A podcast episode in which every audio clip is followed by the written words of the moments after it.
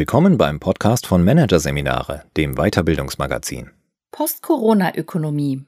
Reset für die Resilienz von Friederike Müller-Friemaut. Aus der Corona-Pandemie werden wir lernen für ein menschlicheres Arbeitsleben, eine nachhaltigere Wirtschaft. So zumindest die Hoffnung. Doch, dass wir dafür vorher an unserem Verständnis organisationaler Resilienz arbeiten müssen, geht im kollektiven Hoffnungsnebel unter. Friederike Müller-Friemaut mit einer anders optimistischen Lagebeurteilung aus Sicht der ökonomischen Zukunftsforschung. Hominiden laufen seit circa 15 Millionen Jahren auf diesem Planeten herum. Für eine Pandemie mit einer Sterblichkeitsrate von in Deutschland circa 2,5 Prozent sollte das als Krisenerfahrung ausreichen. Menschen können Krisen, menschliche Organisationen auch. Was sich kurios anhören mag, was für Organisationen sonst, ist nicht trivial. Denn die in diesen Zeiten wieder einmal viel gepriesene Resilienz ist eine Widerstandsfähigkeit, die bewusstseinsfähigen Lebewesen zu eigen ist. Maschinen, KIs, Systemen, Bürokratien, Betrieben oder dem Kapitalismus ist sie es nicht. Resiliente Menschen sind, nicht aus psychologischer, sondern aus der evolutionär-anthropologischen Perspektive der wissenschaftlichen Zukunftsforschung, solche, die durch Schocks etwas Voraussetzungsvolles gelernt haben. Sie schaffen es, sich die Art und Weise, wie sie die Welt sehen, offen zu halten. Für den Fall, dass die Wertungen, die sich aus ihrer bisherigen Weltsicht ergeben, nicht mehr tragen und überzeugen. Entlernen und Umlernen sind sozusagen in ihr Weltbild eingepreist.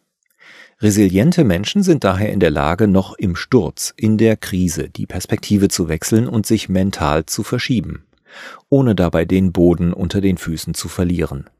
Sie können sich mental von der Welt so weit emanzipieren, dass nicht die Ereignisse sie beherrschen, sondern dass sie selbst Herr bzw. Herrin über die äußeren Ereignisse bleiben. Für andere ist die Haltung der Resilienten eine Zumutung. Denn Resilienz fehlt ein Ziel, das Lebensmotto von Resilienten Evolution reicht. Entwicklung ist alles. Der Weg ist das Ziel. Gerade uns Westlern fällt eine solche mentale Justierung extrem schwer. Wir sind darauf geeicht, das Telos zu setzen, zielorientiert zu handeln. Und so läuft auch unsere Wirtschaft. Deshalb ist die Wirtschaft vieles, etwa effektiv und effizient, inklusive smarter Ziele. Resilient ist sie nicht. Menschliche Resilienz bedingt mentale Veränderbarkeit. Wir Menschen verschieben in Krisen unseren Standpunkt, wir ändern unsere Haltung. Hinterher sind wir andere, denn wir haben eine Erfahrung gemacht. Das können Strukturen oder Prinzipien nicht. Aber menschlich verfasste Organisationen können es. Auch Organisationen müssen, wollen sie Resilienz entwickeln, ihren Geist verändern. Verengt man diese Perspektive auf kognitives Lernen, ist man mitten im akademischen Fachdiskurs und erkennt viele Trends der aktuellen Debatte wieder. So lässt sich häufig der Eindruck gewinnen, Resilienz bedeute, sich in einer VUCA-Welt an Disruptionen zu gewöhnen. Mit der Sache selbst hat diese Verzwergung allerdings nichts zu tun. Ein resilienter Mensch jedenfalls rechnet nicht dauernd mit dem nächsten Zusammenbruch. Gleichwohl ist das Wirtschaftsleben zahlreicher Firmen real gerade zusammengebrochen. Ist also doch etwas dran am Disruptionstraining für mehr Resilienz? Schauen wir uns das Thema der wirtschaftlichen Widerstandsfähigkeit genauer an, und zwar im Hinblick auf drei Fragestellungen. Wie die Krise bewerten, wie unternehmerisch durchhalten und was kommt danach. Erstens Evaluation. Wie die Krise bewerten. Allen Beteiligten ist in den vergangenen Wochen viel abverlangt worden. Blicken wir näher auf die Managementseite, waren sehr unterschiedliche Reaktionen dabei. Mitunter entdeckten Chefs, dass sie führen können oder auch nicht. Mitunter gab es rührende Geschichten, wie Unternehmer ihre Firma zu retten versuchten. Mitunter kam es zu vorher undenkbaren Kooperationen, Digitalisierungsschüben und regelrechten Anfällen von Agilität über die alle Beteiligten selbst staunten. Und mitunter verschafft sich auch die alte Wirtschaftslogik auf dem Rücken der Krise schnell wieder Luft nach oben. Etwa in Gestalt von Managern, die kurz vor dem Corona-bedingten Börseneinbruch noch schnell hoch bewertete Aktien ihres Unternehmens verkauft haben, nur um diese dann in der Krise preiswert nachzukaufen. Solche Manöver gibt es zuhauf. aber sie bestimmen nicht die Debatte. Die Debatte bestimmt die Moral. Denn alle Gesellschaften wurden durch Corona an etwas Altes, Existenzielles erinnert, dass Menschen und Gesellschaften verwundbar sind. Derzeit führt dies zu einem interessanten mentalen Krisenbewältigungsphänomen. Viele deuten diese Wiedererinnerung moralisch um. Nach dem Motto Wir haben verstanden, erheben sie sie zu einer Ursache, die quasi automatisch gute Handlungen und damit auch gute Handlungseffekte erzeugt. Bei dieser Form der Krisenbewältigung behalten wir unsere Vorkrisenmoral einfach bei und deuten die Krise zum bloßen Katalysator dessen um, was wir auch vorher schon gewollt haben. Also achtsamer sein, digital arbeiten, mehr Homeoffice und so weiter. Erfahrungslernen geht jedoch anders. Etwa so. Haben wir in der Krise nicht an uns selbst beobachtet, wie Digitalisierung nützlich, familienfreundlich und persönlich gut integrierbar implementiert werden müsste, Daher sollten wir das nun genau so vorantreiben. Haben wir als Führungskraft nicht persönlich erlebt, dass Präsenzkontrolle für Unternehmen häufig nicht nur wenig nützlich, sondern mitunter sogar schädlich ist, weil sie Vertrauen untergräbt? Aufgrund dieser Erfahrung könnten wir damit anfangen, erforderliche Kontrollen durch Führung anders zu gestalten. Haben wir nicht erlebt, dass CO2-Einsparungen möglich sind?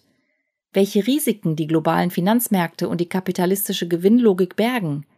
Dann müssten die Länder dieser Welt nun entsprechende Programme starten. Selbstverständlich kann es rein theoretisch passieren, dass die zentrale Lernkurve aus der Krise, das Erinnertwerden an unsere Verwundbarkeit, von allein schon zu einer besseren Wirtschaft, zu praktisch erfahrbaren Verbesserungen von Lebens- und Arbeitsverhältnissen führt. Von irgendeiner historischen Erfahrung gedeckt ist diese Autosuggestion jedoch nicht. Die Vorstellung ist tröstlich, stiftet Energie, um uns weiter durchhalten zu lassen. Das ist nicht wenig und auf dieser Ebene auch nicht kritikwürdig. Der grasierende Moralismus geht jedoch weit über diese individuelle Ebene hinaus.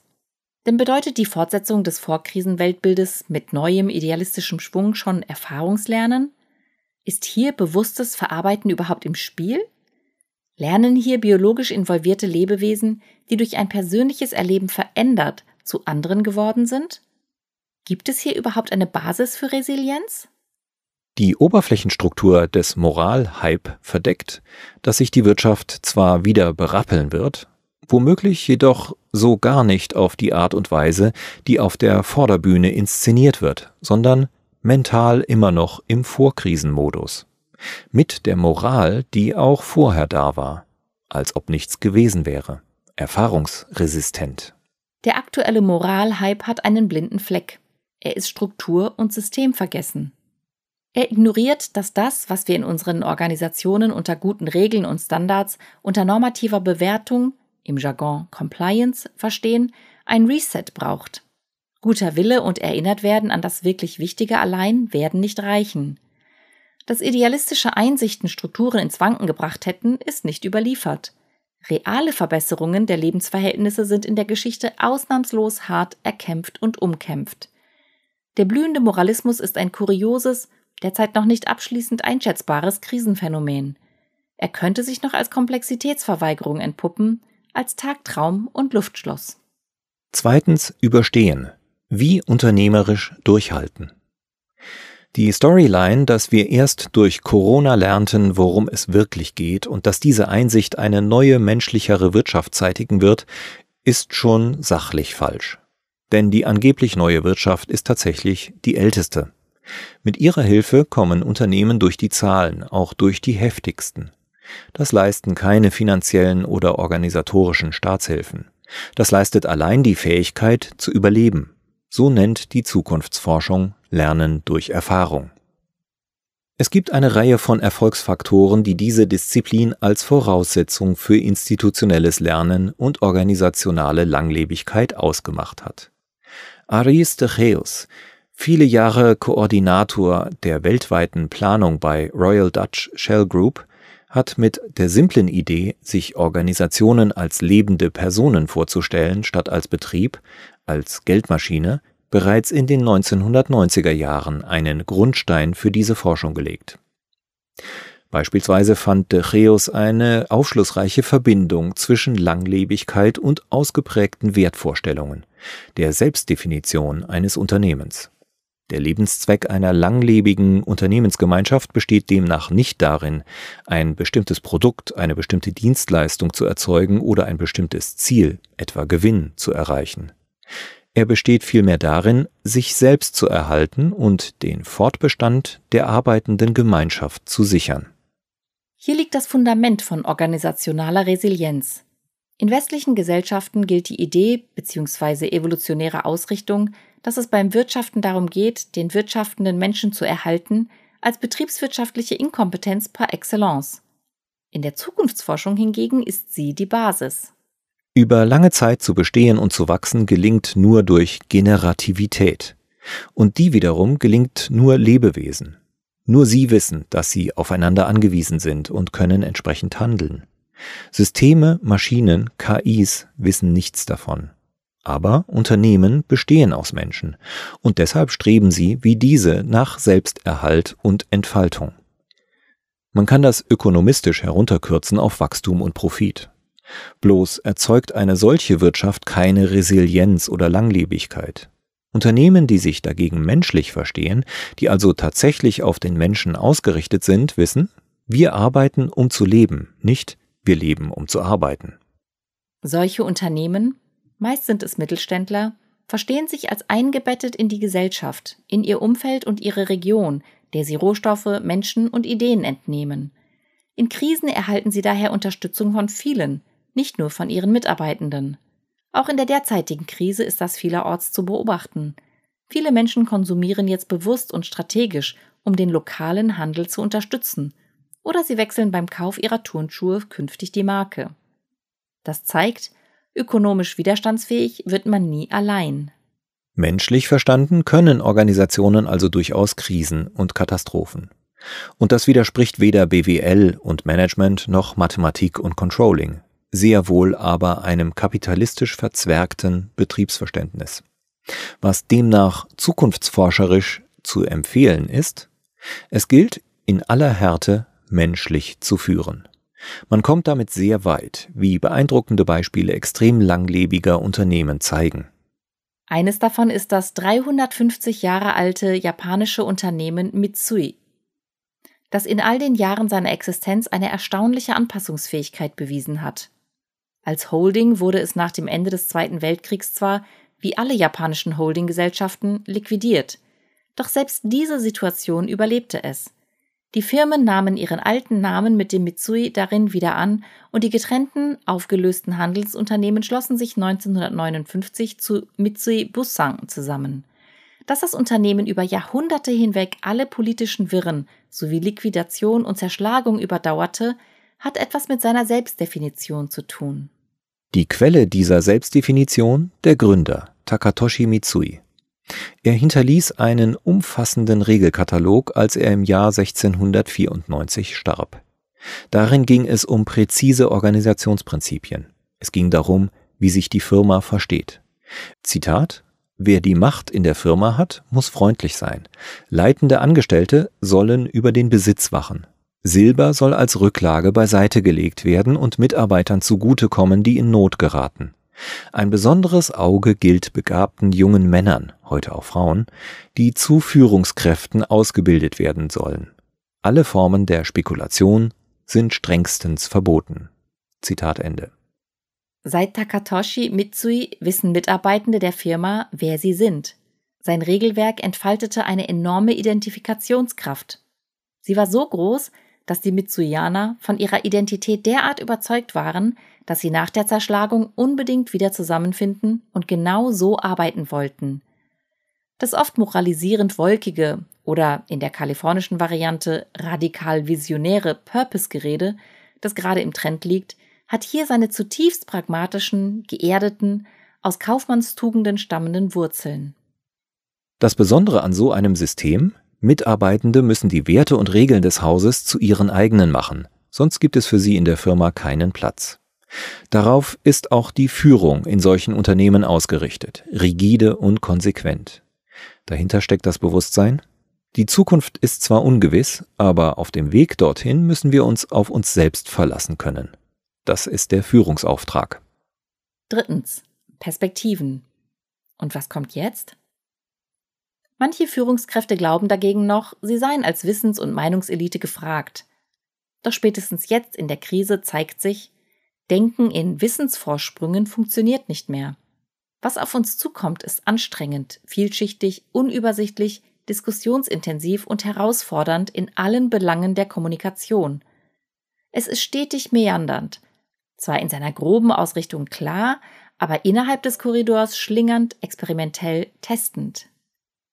Wenn die VUCA-Formel stimmt, die eine schwankende, ungewisse, komplexe und mehrdeutige Welt beschreibt, dann ergeben auch jetzt in der Corona-Krise einfache Lösungen keinen Sinn, die lauten lieber noch abwarten versus schnell wieder hochfahren oder Leben und Gesundheit versus Arbeitsplätze und Rezessionsdämpfung. Was wir aktuell brauchen, sind Kompetenzen im gedanklichen Flöhehüten, im Jonglieren sehr vieler unterschiedlicher Krisenfaktoren und Möglichkeiten. Dazu nötig sind alle. Statt Zielvorschlägen, Szenarien und Exit-Strategien, wie sie sich derzeit ganz im alten Mindset überbieten, ist Differenzierungskompetenz gefragt. Die Fähigkeit, Komplexität auszuhalten, sie zu ertragen, mit ihr zu spielen und sie damit auch zu bewältigen. Wir benötigen Bewertungs- und Urteilskompetenz im längerfristigen, hochdynamischen Abwägen vieler heterogener Einflussfaktoren auf den Erfolg der gewählten Strategien. Wir werden die erste Kommunikationschallenge des 21. Jahrhunderts erleben und dafür eine völlig andere öffentliche Verständigung brauchen und andere Führungskader. Solche, die anerkennen, dass bei Komplexität kein Mensch Durch- und Überblick hat. Dass Menschen fürs Mit- und Zwischendurchdenken, fürs immer wieder neu evaluieren und Umdenken gebraucht werden. Das Gute ist, die sind alle schon da. Sie sitzen teilweise schon wieder im Büro und arbeiten an der betrieblichen Zukunft. Man könnte sie fragen, was wäre ein zukunftsrobuster Weitermachmodus für unseren Betrieb? Nicht nach dem Credo Keep on Going, sondern gemäß Keep on Going Reverse. Entlernen und umlernen lernen. Es gilt also, Kollaborationen ernst zu nehmen und zu radikalisieren, den Kommunikationsradius zu vergrößern wegzukommen von akademisierten, meist noch hierarchischen Wissenseliten. Keine Scheu vor Ideenklau zu haben und auch nicht zu glauben, immer alles selbst entwickeln zu müssen. Corona rollt uns insofern tatsächlich gerade den roten Teppich aus. Denn um die Krise zu bewältigen, ist es nötig, von unterkomplexer, linear-vertikaler Hierarchie via allwissendem Durchgriff auf Heterarchie umzustellen. Wie wir das dann nennen wollen, Schwarmintelligenz, Tacit Knowledge, ressourcenorientiertes Lernen oder anders, können wir ja noch ausgiebig diskutieren. Großen Teilen der Führungseliten wird das nicht gefallen. Wir könnten aber vorangehen. Anders, wir könnten unsere Führenden treiben. Falls wir das schaffen, hätten wir eine echte Chance auf eine erfahrungs- und komplexitätsfähige, womöglich irgendwann sogar resiliente Wirtschaft.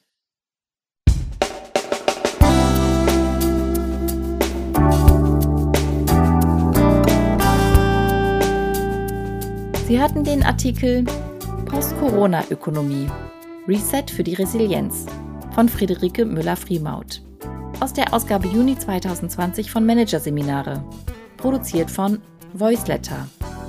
Weitere Podcasts aus der aktuellen Ausgabe behandeln die Themen Relevanz in der Kommunikation, Time to Filter von René Borbonus und Unternehmen in der Corona-Krise, wenn die Maske fällt von Andrea Bittelmeier. Weitere interessante Inhalte finden Sie auf der Homepage unter managerseminare.de und im Newsblog unter managerseminare.de/blog.